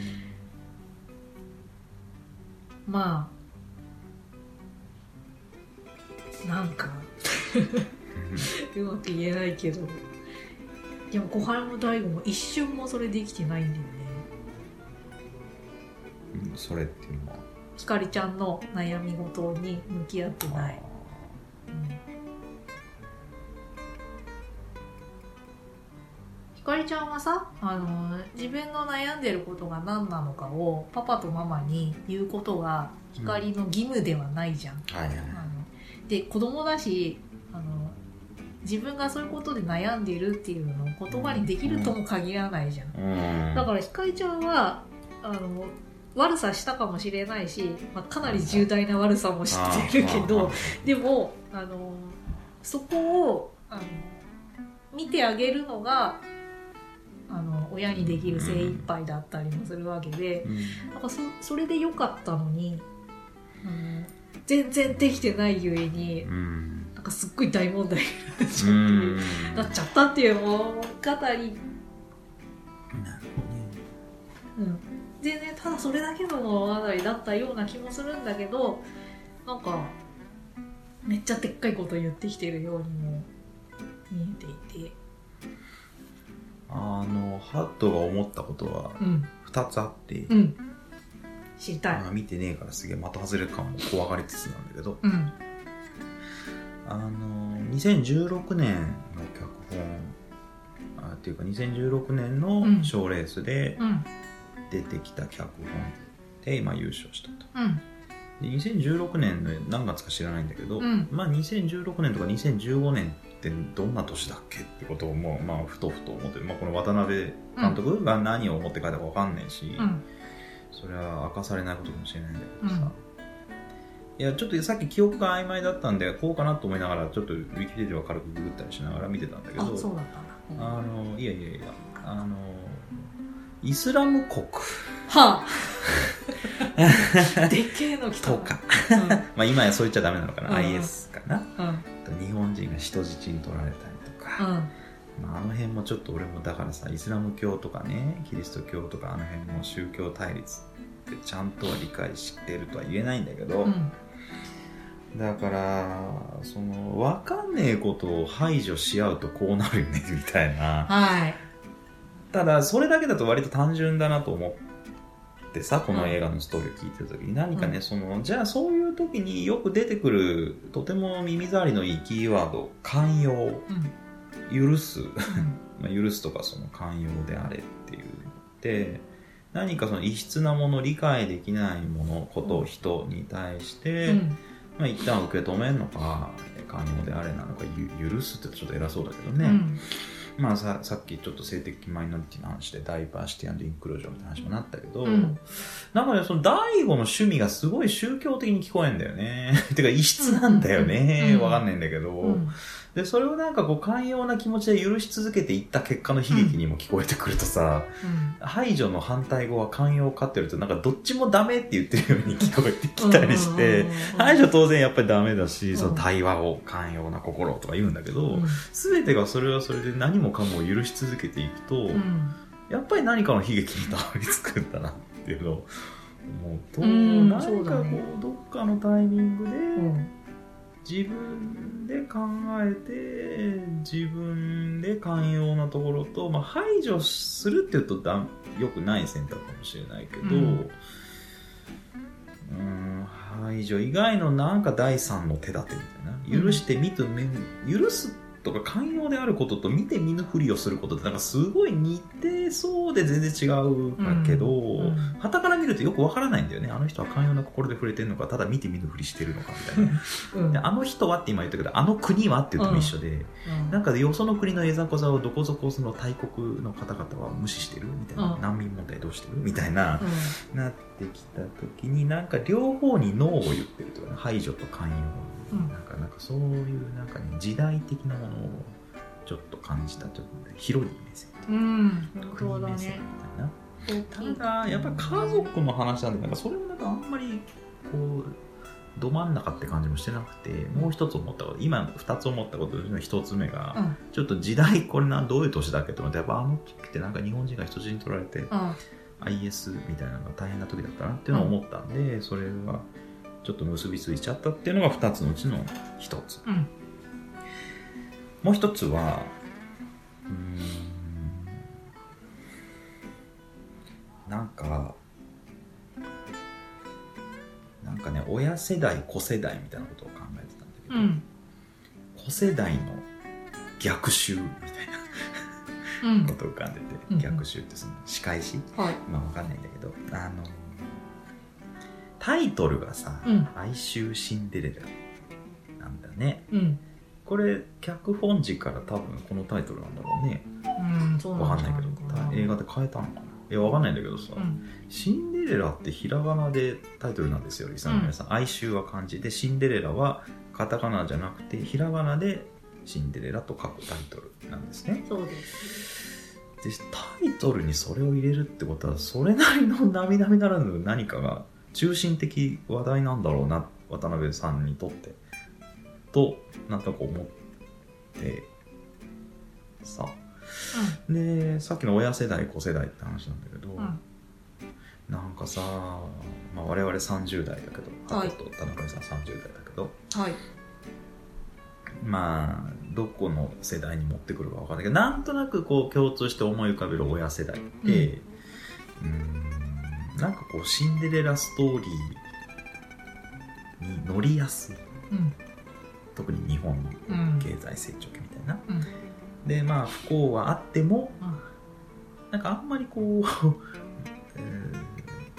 こう流れに乗ってたらストーリーが待ってるみたいな、うん。なんかこうそういうことが起こるかもしれない希望がまだあった世代みたいなのがあったような気がして、うんでじゃあ翻って子世代っていうのもそのじゃあ何年生まれのどこに置くかっていうのも難しい話なんだけど、うん。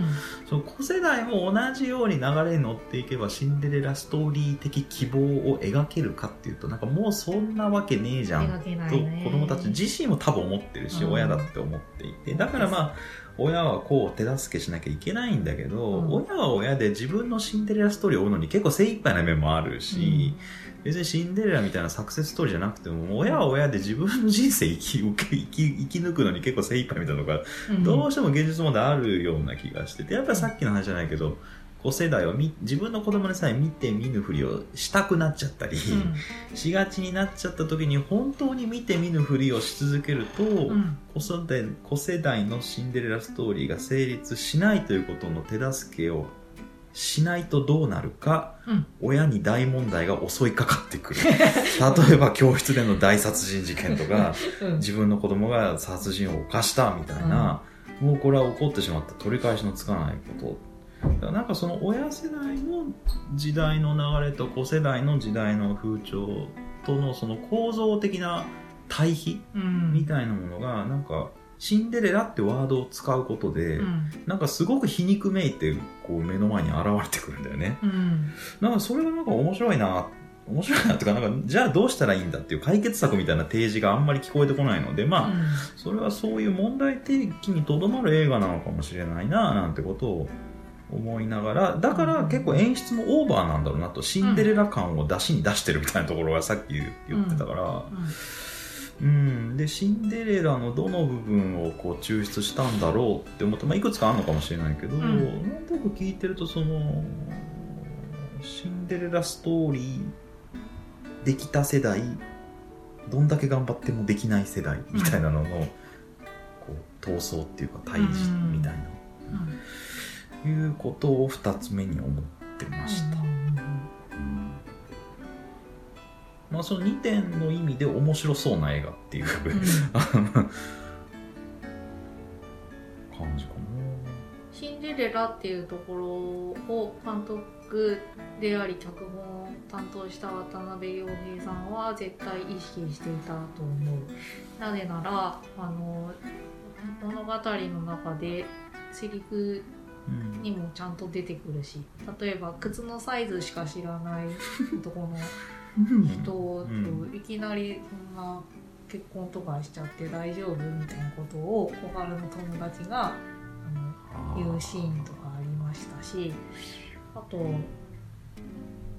そのさえっ、と玉の腰に乗りました。流れに乗っちゃえばあとはこうこうこうなストーリーが展開していってっていうところのことを今加藤さん言ってたけど、えっ、とえっ、とねプロローグとエピローグに、うん。あの同じ、えーもえー、と小春の独白がねあの、うん。ああるんですけど、それは、えーと、女の子はみんな、えーと、ちょっとね正確には覚えてないけど、こんな感じだった、えーと、女の子はみんな、えー、とこういうことをこういう一縷の心配事を胸に抱えていると、うん、でそれはなぜ何かというと、うん、私は将来あの必ず幸せになれるんだろうか、えーと、どういうあの、えーちゃんと私もあのお姫様になれるんだろうかみたいなね。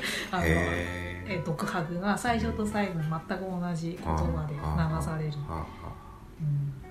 うん。今親世代がなんかこう何も努力しなくても成功できるみたいな言い方しちゃったけど、小春はこれでもう危ういとこに行ってたし、だからその小春のもう一個上の世代の話もちょっと絡むのかもしれないけどでもやっぱり小春から見た大悟それはちょっと蓋開けると変なやつだったかもしれないけど、小春から見た大悟の視点と、ひかりちゃんひかりちゃんから見たその思い人の男の子の視点って、うん。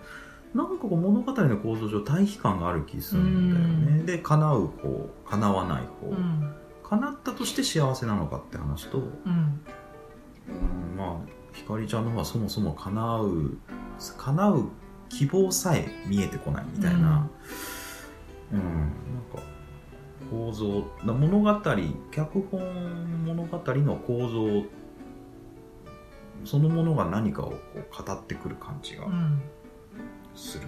それ多分俺があえて見てないから、うん、その骨格だけ多分あの感じやすいんだと思うんだけどね、うん、見ると多分いろいろ逆にこんなこと思わなかったかもしれない。見てみてほしいななんか、うんうん、とってもあの見やすいようにあの分かりやすく話が進行するようになっていたし、うん、なんかこう色でいろんなことをこう印象づけてきたりとか、はいはい、シンデレラっぽくあのクラシックのワルツの音楽がこう幸せっていうところでシンデレラのワルツがなんか流されたりとかいろいろ分かりやすくなってたりしたんでね、あの見やすいと思うから脚本ってあんまりそういうの見た読んだりしたことないんだけどさ、うん、脚本にも音楽とか、うん、ここで何色のシーツをとか書いてあるのかな？書く人もいる、うん、そうなんだ、まうん。まず当時ねどこまで書いてね、演出家さんがちょっと入れたとかなんかあるかもしれないもんね、うん、でも書く人がいるんだ、うん、へえ。なんかそうだな。私あのえっとねこのこの映画に対するネット上のコメントとかあの見た人の感想とかを読んでると、結構その、勝手あのすごく複雑な家庭に育った人とかがあの、はい、うちの家庭もすごいあの難しいことあったんであのなんかこうこれ見てるとあのそういうの身につまされたみたいなことを書いてる人結構いて。重なってね、まあ、で私自身もあの割と、えー、なかなかのお家の子なんでゆうさん。ゆうさんね。あのけど私はこれ見てもあのそんな自分の心の傷とかがあるとして、うん、なんかそれがうずくなみたいなことあんまなかったんだけど、うん、なんかでもやっぱしあんまなかったのはなぜかみたいなことをあえて考えちゃうと、はいはい、私はあのもうその問題については一旦タッチしませんっていう。うんふうに自分の中でしちゃってるからかもしれないなと思って。あの今私はあの自分の生まれ育った家族とは遠く距離を置いて、あの一人で生活しているんです。で、それはなぜかというと、あの、その問題はあることは分かってんだけど、でもそれはちょっと一旦脇に置いて、あの、自分の人生を何とかしなきゃなって思ったからむしろ俺もそれ進めたしね。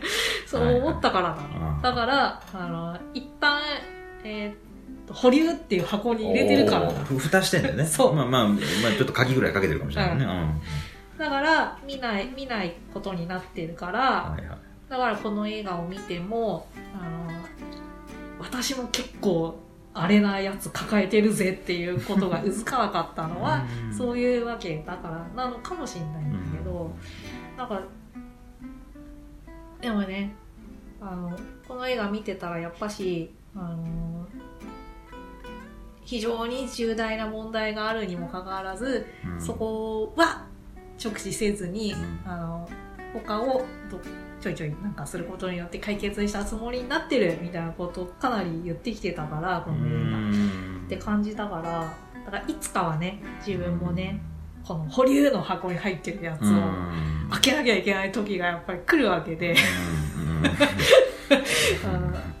うん、その辺ねあの今考えるとちょっとねいろいうんろ思っちゃいましたけどね。いや実にねややっぱさあ私あまああんまり詳しくは話さないけどそのさやっぱさあの、うん普通の家族っていうのは、うん。あのあぐらかいててもうん。普通の家族っていうのはできないんだなって思って。やっぱしみんなが家族という集団がはい。できるだけ快適にお互いにうん。あの運営されるようにうん。その家族の構成員たちがみんなうん。それぞれに努力をするからこそできていくものなんじゃないかなっていうことをうん。思うんだけどその辺どう？私すごいあの家族音痴なんで。家族？あのもう理屈の理屈の上ででしかちょっと転がせないんだけどさ。どうなのかなと思って。私の家族はそういうこと全然やらない家族だったからはい。あの厄介なことになっちゃったのかもしれないなって思ってでもその努力ってすっごい大変だよねきっと、うん家族はねやっぱり変変な言い方だけどうん。努力なんてものをしなくても、うん、グデッと入れる唯一の ね巣みたいなとこ。マジか。いやいやわわかんない。それそれそれこそ理想かもしれない、うん。それこそ小春大悟的家族理想主義なのそうそう思う反面うん。その家族とはいえ、うん。子供とはいえ、うん。親とはいえ他人なので、うん。それぞれがそれぞれの巣であるために努力をしなきゃいけない部分もあるうんとも思う。ななんか偉い教科書みたいな答えみたいな教科書みたいな。答えしてるけどね、うん。まあ、だからその努力しようとしてくれてることは知ってもらってたり知れてると逆にその状況が変わってなくてもなんか安心するっていうのはあるかもしれない、努力のけ努力をいくらしても変わらないことって多分あって、うんそれなうんまあわかんない。それはね俺ハトもちゃんと人間できてないところかもしれないけど努力してでも変わらないってことはうん。しょうがないかなってちょっと思いやすい。だからうん。努力もせずに変わんねえってとこも本当は許した方がいいのかもしれないけど うおいみたいなことはつい思っちゃうみたいな。あはは。だからその結果努力の結果変わったことが、うん。こちらが許せる範囲外のことだったとしてもはい彼あるいは彼女なりに努力しした結果のここまでなのだからまあそりゃしゃねかみたいなうん気持ちにはなるかな。具体的には俺の親父とか母親の話なんだからうね、ん。うん。そうだよね。いやー家族って厄介だよな。あのさハトさんはさああのご実家でさ、はい。あの多分リビングみたいな部屋っていうかそのテレビがあってみんなでご飯食べるみたいなお部屋が多分あると思うんですけどそこでさテレビ見ながらさ寝っ転がるとかさはい。そういうのってやったことある？実家にいた今もう私はと実家離れて1 2 3年経ちますけどでその1 2 3年前というと、まあ、大学生とかの時だけど、まあちっちゃい時でもいいけどさ。いや大学生の時も普通に晩飯食い終わったら、眠いなとか思ってテレビ見ながらうん。テレビの前で寝転がったりしてたよ。そこにさあのお父様とかさ、はい。お母様とかがいるシチュエーションもあったうん。マジか。でも親父が寝てる場合もある、マジか、うん、だからうん。どかねえかなみたいな。私ははい。自分の生まれ育った家で、はい。やっぱりリビングというお部屋あったけどそこであのそこは畳の部屋だったけどそこに寝っ転がってテレビを見るということが許されないうんかったんですよ。うん。それ許されないというのは具体的にどういうことかというと、うん。えっと、多分それをやったら、うん。えー殴られる。誰多分誰親とか父？母？うーんと父はだいぶ前にいないけど、その時代か。まあ、父親父は多分殴んなかったかなでも母親が殴うん。る、うんうんなんで私はまあ多分の話なんであのやることは絶対許されなかったから あのだからやったことがないんですけど、うん。テレビ見ながら寝転がるとかねご飯食べた。であお腹いっぱいって言って多分寝転がったりするんだと思うんですけどやったことないうんだから私がもし仮にこれから自分の新しい家族を持つことになったら一つ夢があってうんそれはあの今でテレビを見て寝っ転がっても怒られない家なんですよ。それを作りたいなって思う。なんかそういうゆるっとした感じ、うんお父さんとかがあの爪楊枝で歯をはいとかやりなおがらー野球見てるみたいなうん。なんかそういう家いいな。かなり私の中でそれはもうファンタジーの世界なうん。すごいあの幻覚幻覚を通り越してちょっとやや殺伐としてましてる環境だったからさ。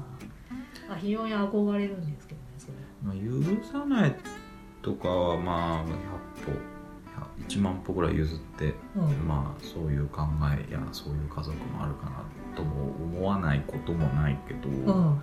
そのやっぱり手が出るっていうのはやっぱちょっと俺からすると許せないっていうか、ね。そこはだから寝っ転がるのやめなさいとか、うんまあ多少語気が毎回注意してもまたって多少語気ちっちゃい子が強くなるかもしれないけど、うん。なんか行儀悪いよとかさ、まあ、わかんないけど言い方とか。うーんその手が出るあるいは手が出るかもしれあで手手を出されるかもしれないとうん。思わせちゃってるその状況がなかなかよろしくないなと。そうだよね。怖いもん手が出る前に話し合ってさでもやっぱくつろぎたいじゃんとかその子供なりの言い換え反論とかさ、うん。まあ、へりくつでもいいじゃない。あでまあその上で結局話し合ってやっぱり我が家ではその何リビングで寝転ぶってのはやめにしようぜみたいな、それはそれでまあしょうがねえかなとか。でもそれを守りつつもやっぱり寝転びたいってなったらまた何ヶ月か経った後にやっぱり寝転びたいですって。また話が始めりゃいいじゃんって話でさ。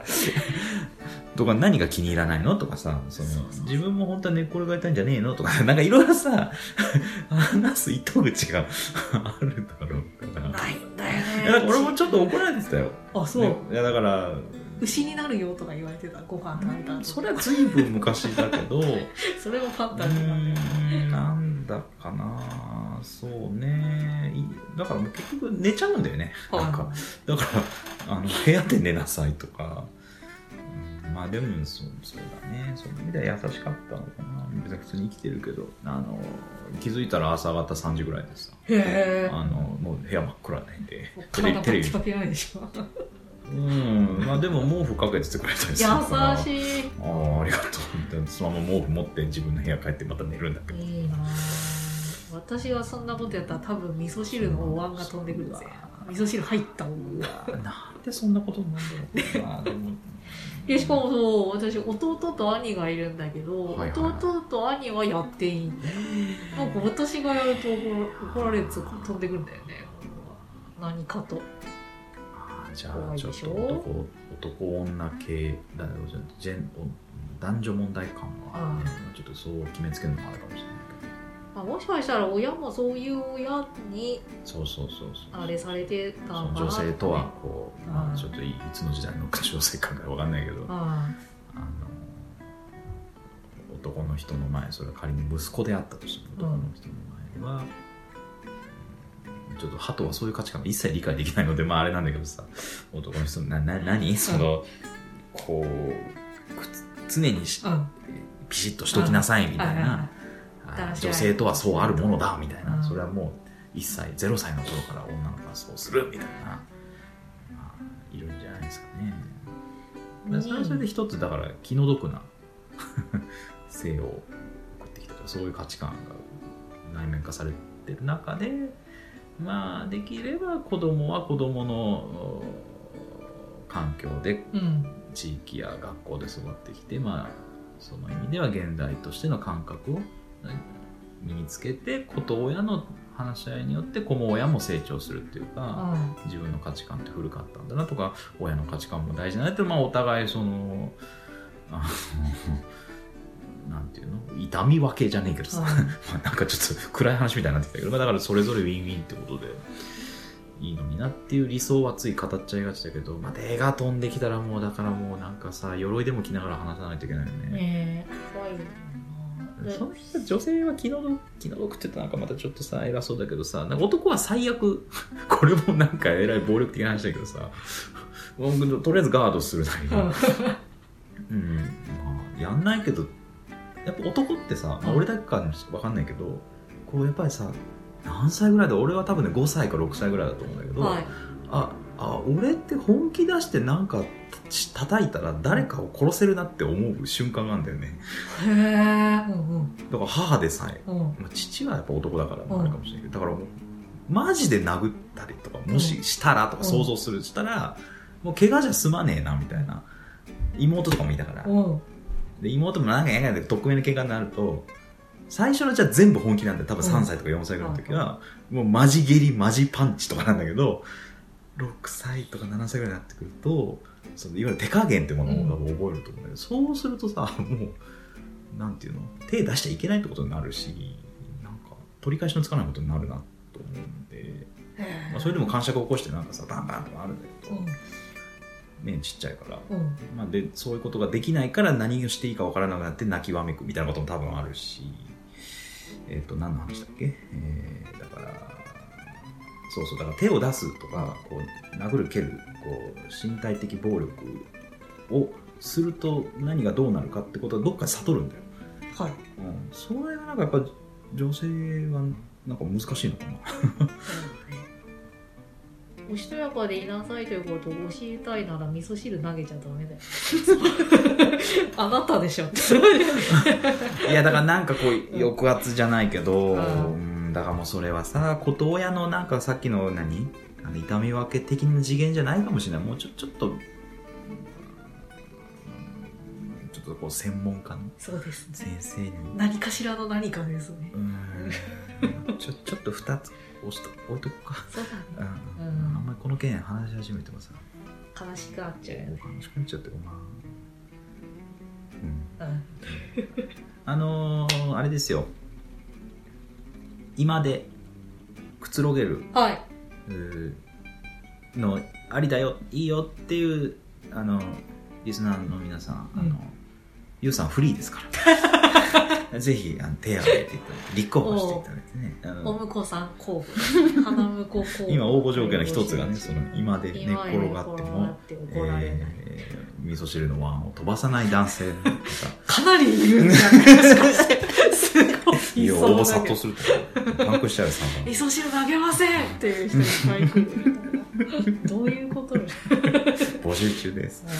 よろしくお願いします。いやーまあちょっと重いことになっちゃったかもしれないけどすいません。意外とこれであっけらかんとしているんで全然あーあ大丈夫ですよはい えー、ゆうべも映画を見てました。はいえー、寡黙な鳩と、田中優です、えーお送りしてます。今日は、えー渡辺良平、哀愁シンデレラという映画を取り上げながら、もうなんか何が脱線で何が本筋かね。わからなくなってくいる。やーでも、はいはい。あのすごい助かった。あのあそうっすか。わけわかんなくなってきたから初めから 初めから話してる間に。なんかいつもよりしんどそうだなと思って。あれなんかダメだこれ迷路になってるみたいな 感じになったのをあのハトさんがあの、はい。救おうと努力してくれたから本当に助かった。ちょっとちょっとそれっぽい感じに話がなってきて助かっかまあまあリスナーさんもね、まあ、ここまで聞いてくれてるってことは、なんかその共に耐えてください、うん。共にきっとね念じてくれてたと思うんですよね。た耐えがたきあを耐え。そそんなこともないと思うけど、うん、まあでももちろんどっかでね眠いなとかもうちょっとこの